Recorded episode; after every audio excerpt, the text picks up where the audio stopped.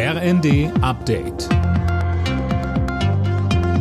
Stündlich neu. Auf den Punkt informiert. Ich bin Daniel Stuckenberg. Guten Abend.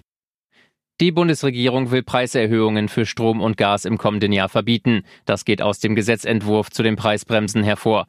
Damit soll verhindert werden, dass die Versorger die Preisbremse missbrauchen, um zusätzliches Geld vom Staat zurückzubekommen.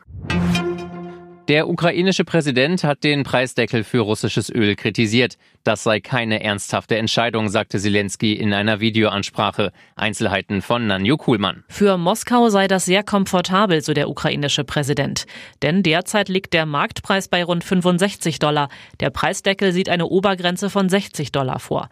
Das ermöglicht Russland immer noch Einnahmen von etwa 100 Milliarden Dollar pro Jahr, kritisierte Zelensky.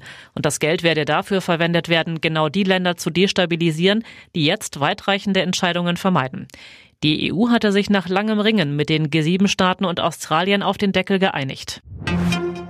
Im Bereich der Inklusion gibt es auf dem Arbeitsmarkt in Deutschland noch deutlich Luft nach oben. Das hat die Bundesagentur für Arbeit zum Tag der Menschen mit Behinderungen heute erklärt. Im Vergleich zu nichtbehinderten Menschen ist die Arbeitslosenquote bei schwerbehinderten Menschen deutlich zu hoch, so Daniel Terzenbach von der Arbeitsagentur. So zeigt sich, dass die Menschen mit Schwerbehinderungen nicht im gleichen Maße von Arbeitsmarktentwicklung profitieren, obwohl schwerbehinderte Arbeitslose im Schnitt besser qualifiziert sind als nicht schwerbehinderte Arbeitslose und obwohl Vielfalt Unternehmen innovativer und auch erfolgreicher macht.